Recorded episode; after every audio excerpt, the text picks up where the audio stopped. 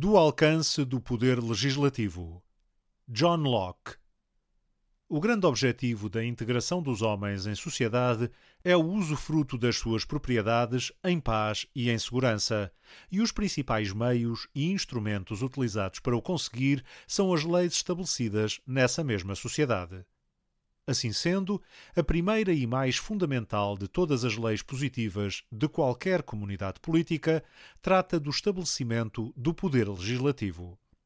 De igual modo, a primeira e mais fundamental de todas as leis naturais, que deve nortear até mesmo o próprio legislativo, prende-se com a preservação da sociedade e, tanto quanto o bem público permitir, de cada uma das pessoas que a integram. Este legislativo não é só o poder supremo da comunidade política, como também é sagrado e inalterável sempre que se encontrar nas mãos em que a comunidade o depositou. De igual modo, nenhum decreto, venha de quem vier, e independentemente da forma como for concebido ou do poder que o sustentar, poderá alguma vez possuir a força e o caráter vinculativo de uma lei, caso não obtenha a aprovação do legislador que tiver sido escolhido e nomeado pelo povo.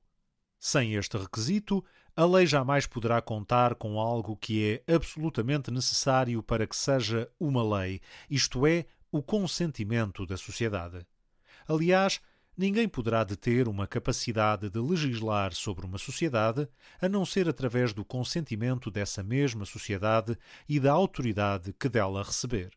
Por isso, o dever de obediência a que estamos obrigados pelos vínculos mais solenes desemboca por inteiro, em última instância, neste poder supremo e rege-se pelas leis que promulga. De igual modo, nenhum juramento que se possa prestar a uma potência estrangeira ou a um poder interno subordinado poderá alguma vez desobrigar um membro da sociedade do dever de obediência que tem para com o legislativo que atua no âmbito do mandato que lhe foi concedido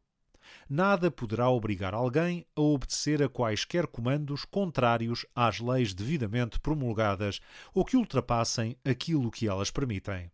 Aliás, seria ridículo imaginar alguém vinculado a obedecer, em última instância, a qualquer poder na sociedade que não seja o poder supremo. Quer se encontre atribuído a uma só pessoa ou a mais, quer esteja em sessão permanente ou apenas se reúna periodicamente, o legislativo constitui sempre o poder supremo em qualquer comunidade política. Porém, há de ter-se em conta o seguinte: primeiro, não é, nem pode ser, um poder arbitrário e absoluto sobre as vidas e os bens do povo não representando mais do que o conjunto dos poderes que cada um dos membros da sociedade entregou à pessoa ou à Assembleia que constitui o Legislativo, um tal poder jamais se poderá apresentar como algo superior àquilo que essas mesmas pessoas possuíam enquanto viviam num estado de natureza, antes de aderirem a uma sociedade e que transferiram para a comunidade. Nenhum homem pode transferir para outro mais poder do que aquele que ele próprio detém, e ninguém possui um poder absoluto e arbitrário sobre si mesmo, ou sobre quem quer que seja, para destruir a sua própria vida ou para se apropriar da vida ou dos bens de outro. Tal como se demonstrou, um homem não pode submeter-se ao poder arbitrário de outro. No estado de natureza, nenhum homem dispõe de um poder arbitrário sobre a vida, a liberdade ou os bens de outro, mas apenas do poder que lhe é concedido pela lei da natureza para a sua preservação e para a preservação do resto da humanidade.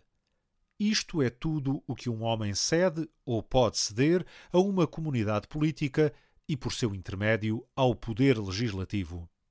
de tal modo que o legislativo de modo algum poderá deter um poder superior a este. Na sua acessão mais alargada, o poder do legislativo está limitado ao bem público da sociedade. Trata-se de um poder que não tem qualquer outra finalidade que não seja a preservação.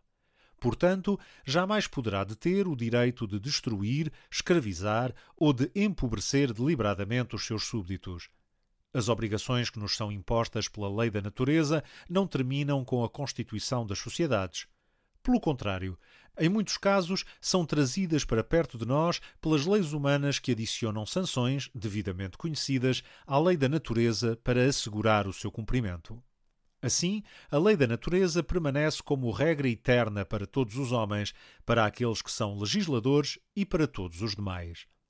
A exemplo das suas próprias ações e das dos outros, as regras que os legisladores estabelecem para a regulamentação do comportamento dos outros homens têm de ser conformes à lei da natureza, isto é, à vontade de Deus, da qual é uma manifestação.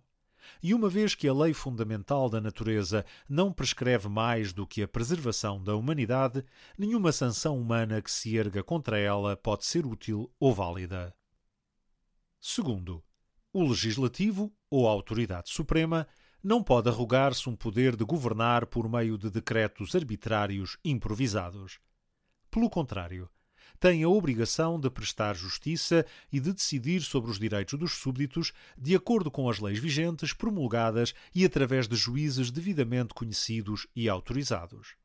A lei da natureza não está escrita, pelo que apenas a conseguimos encontrar na mente dos homens. É por isso que, na ausência de um juiz estabelecido, não será fácil convencer do seu erro todo aquele que, através das suas paixões ou dos seus interesses, a interpretar incorretamente ou a aplicar de forma indevida. Deste modo, a lei da natureza não serve, como deveria, para determinar os direitos, nem para defender as propriedades daqueles que vivem sob a sua alçada, particularmente quando cada um é chamado a agir como juiz, intérprete e executor em causa própria. E quem tiver a razão pelo seu lado não será capaz de se defender das ofensas ou dos prejuízos que sofrer, nem de punir os delinquentes, na medida em que apenas possa contar com a sua própria força. Para evitar estes inconvenientes que perturbam os bens de um homem no estado de natureza, os homens uniram-se em sociedades, de modo a poderem contar com a força coletiva de toda a sociedade para a salvaguarda e para a defesa das suas propriedades e bem assim para poderem dispor de leis permanentes que as delimitem, através das quais cada um possa saber o que lhe pertence. É com este objetivo que os homens entregam todo o seu poder natural à sociedade a que aderem, e a comunidade coloca o poder legislativo nas mãos de quem considerar mais capaz de o receber, com o encargo de ser governada por leis declaradas. Caso contrário, a sua paz, o seu sossego e as suas propriedades permaneceriam tão inseguras como quando os seus membros se encontravam no estado de natureza. Exercer um poder absoluto e arbitrário ou governar sem leis permanentes não é compatível com os fins da sociedade e do governo. Os homens jamais abandonariam a liberdade do estado de natureza, nem aceitariam ficar amarrados dentro de uma sociedade, se não fosse para a preservação das suas vidas, das suas liberdades e dos seus bens, e para a garantia da sua paz e do seu sossego, através de regras permanentes capazes de fixar o direito e a propriedade. Não se poderá supor que, mesmo sendo possível fazê-lo, os homens alguma vez pretenderam colocar nas mãos de outro, ou de vários, um poder arbitrário e absoluto sobre as suas pessoas e sobre os seus bens, ou que alguma vez atribuíram a um magistrado uma força que lhe permitisse exercer a sua vontade sobre eles de forma ilimitada e arbitrária. A agirem assim, ter-se-iam colocado numa situação pior do que aquela em que se encontravam no estado de natureza, onde possuíam a liberdade de defender os seus direitos contra as agressões dos outros e contavam todos com igual poder para se defenderem uns dos outros, quer fossem atacados por um só homem ou por vários em conjunto. Supor que os homens se entregaram à vontade e ao poder arbitrário e absoluto de um legislador é admitir que se desarmaram a si próprios e o armaram a ele, para que os atacasse e os devorasse quando entendesse. Aquele que se encontrar exposto ao poder arbitrário de um homem que comande cem mil homens encontra-se numa condição manifestamente pior do que quem se encontrar exposto ao poder arbitrário de cem mil homens isolados e ninguém pode estar seguro de que a vontade de um tal homem, que comande cem mil, seja superior à dos seus semelhantes, apesar de ser cem mil vezes mais forte. Por isso, qualquer que seja a forma que a comunidade política adotar, o poder deve ser exercido através de leis promulgadas e aceites e não por ditames improvisados e resoluções imprecisas. De outro modo, os homens ficariam numa condição muito pior do que aquela em que se encontravam no estado de natureza, se por acaso armassem um só de entre eles, ou um pequeno grupo, com o poder conjunto de toda a comunidade, apenas para que esse homem ou esse pequeno grupo os forçassem a todos a obedecer a seu bel prazer aos decretos exorbitantes e ilimitados, quer dos seus pensamentos repentinos, quer das suas vontades desenfreadas e até então desconhecidas, sem que tivessem ficado estabelecidas quaisquer medidas orientadoras e justificativas das suas ações. Ora, todo o poder que o governo possui destina-se exclusivamente ao bem da sociedade por isso, assim como não deve ser arbitrário nem discricionário, também deve ser exercido segundo leis estabelecidas e promulgadas. As pessoas devem conhecer os seus deveres e encontrar segurança e tranquilidade dentro dos limites da lei. Ao mesmo tempo, os governantes devem manter-se dentro dos seus limites, não se devem deixar tentar pelo poder que detêm, muito menos utilizá-lo por meios e para fins desconhecidos daqueles que lhe o concederam ou que nunca teriam aprovado caso os viessem a conhecer. Terceiro, o poder supremo não pode deitar a mão a qualquer parcela da propriedade de um homem sem o seu próprio consentimento. A preservação da propriedade constitui a finalidade do governo e a razão pela qual os homens se integram em sociedade, o que necessariamente pressupõe e exige que tenham propriedade. De outro modo, ter-se-ia de supor que, no momento em que se unem em sociedade, perdem exatamente aquilo cuja preservação os levou a aderir a ela, o que seria um absurdo grande demais para ser aceito por quem quer que seja.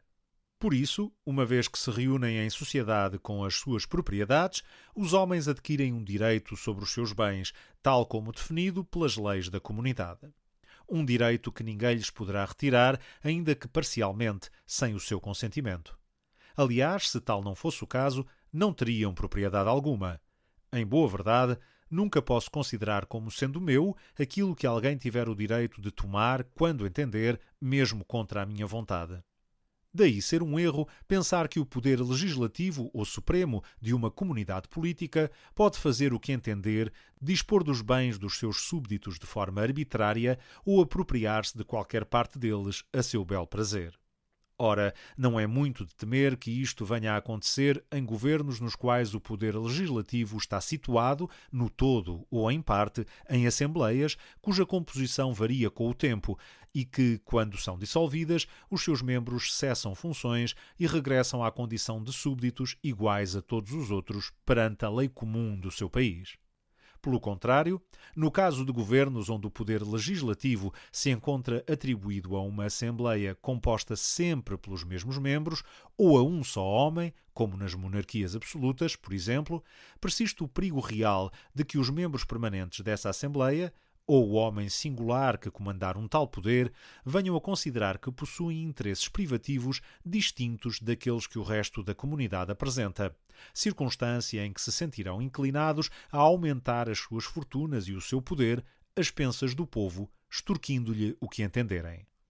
Com efeito, a propriedade de um homem jamais estará assegurada, mesmo naquelas comunidades que contarem com leis boas e equitativas para a sua delimitação, se por acaso aquele que as governar detiver o poder de se apoderar das parcelas que entender da propriedade de qualquer súbdito e de dispor delas como lhe aprouver. Todavia, tal como ficou demonstrado, esteja em que mãos estiver, o governo foi constituído com esta condição e com esta finalidade, designadamente para que os homens pudessem ter as suas propriedades e usufruir delas em segurança.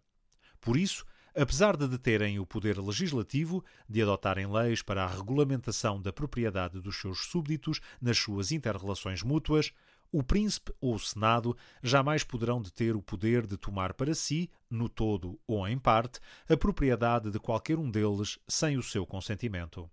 Defender o contrário seria equivalente a destituí-los de toda a propriedade e a deixá-los sem nada. E para vermos que até mesmo o poder absoluto, onde quer que se torne necessário, não é arbitrário, uma vez que permanece delimitado por aquelas razões e confinado àqueles objetivos que por vezes exigem que tenha este caráter, não precisamos de olhar para além da prática comum da disciplina marcial. A preservação de um exército e nele de toda a comunidade política, exige uma obediência absoluta às instruções de cada oficial superior. De tal modo que desobedecer ou questionar até mesmo a mais perigosa ou a mais irracional destas instruções acarreta com plena justiça a pena de morte. Acontece, porém, que o sargento, que poderia mandar um soldado marchar até à boca de um canhão ou permanecer no coração de uma luta encarniçada, onde seguramente acabaria por morrer, de modo algum o pode obrigar a dar-lhe um vintém do seu dinheiro. Tampouco o general, que pode condenar à morte o soldado que desertar do seu posto ou que não obedecer às suas ordens mais arriscadas, apesar de todo o seu poder absoluto de vida e de morte, de modo algum poderá dispor da menor parcela dos bens desse soldado, nem apoderar-se da mais pequena parte das suas propriedades.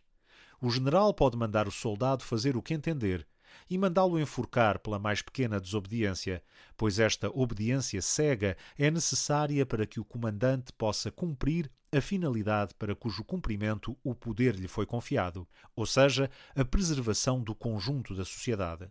Contudo, dispor dos bens dos subordinados nada tem a ver com o cumprimento desta tarefa. É certo que nenhum governo se pode sustentar sem grandes encargos, por isso é justo que todos aqueles que gozam da proteção que oferece participem também na sua manutenção, pagando cada um a sua parte a partir dos bens que possui. Para isso, contudo, exige-se sempre o seu consentimento isto é, o consentimento da maioria, dado pelos próprios ou pelos representantes que vierem a eleger. Todo aquele que se arrogar o poder de impor e de cobrar impostos ao povo, exclusivamente por autoridade própria e sem contar com um tal consentimento popular, estará a violar a lei fundamental da propriedade e a subverter o objetivo do governo. Pois, que propriedade tenho eu sobre aquilo que outro pode tirar para si quando entender? Quarto, o poder legislativo não pode transferir para mãos de outros o poder de legislar que detém. Tratando-se de um poder delegado pelo povo, aqueles que o detiverem não o podem repassar a outros. O povo é o único com capacidade para determinar a forma da comunidade política, tarefa que desempenha quando constitui o poder legislativo e decide quem o deverá deter. Então dirá: submeter-nos-emos às regras e seremos governados pelas leis que estes homens fizerem, de tal modo que mais ninguém possa legislar para nós. Assim sendo, de modo algum o povo poderá ser sujeito a quaisquer leis, a não ser aquelas que forem promulgadas por quem ele próprio tiver escolhido e autorizado a legislar para si. O poder do legislativo provém do povo. É-lhe otorgado mediante uma concessão positiva e voluntária. Por esta razão, de modo algum poderá deter mais poder do que aquele que lhe foi transmitido pela concessão positiva que o constituiu. Deste modo, uma vez que apenas lhe foi concedido o poder de legislar e não o de nomear legisladores, não é permitido ao poder legislativo transferir para outros a autoridade que lhe foi atribuída para fazer leis. Em todas as comunidades políticas, e em qualquer forma de governo, são estes os limites do poder legislativo, decorrentes da missão que lhe foi confiada pela sociedade e pelas leis de Deus e da natureza. Em primeiro lugar, governar segundo leis votadas e promulgadas que não poderão ser alteradas em função dos casos particulares, mas antes constituir uma só regra para o rico e para o pobre, para o favorito da corte e para o camponês no arado. Em segundo lugar, estas leis não podem ser adotadas para qualquer outra finalidade que não seja, em última instância, o bem do povo. Em terceiro lugar, não deve lançar impostos sobre a propriedade do povo sem o consentimento desse mesmo povo, expresso diretamente pelos membros da comunidade política ou indiretamente pelos seus representantes e, em sentido estrito, este é um limite que se aplica apenas aos governos em que o legislativo é um poder permanente, encontrando-se sempre em funções, ou, pelo menos, àqueles em que o povo não reservou uma parcela deste poder para deputados eleitos periodicamente. E, em quarto lugar, o legislativo não deve, nem pode, transferir para quem quer que seja o poder de legislar que possui, ou depositá-lo em quaisquer outras mãos que não sejam aquelas que o povo elegeu para lhe o entregar.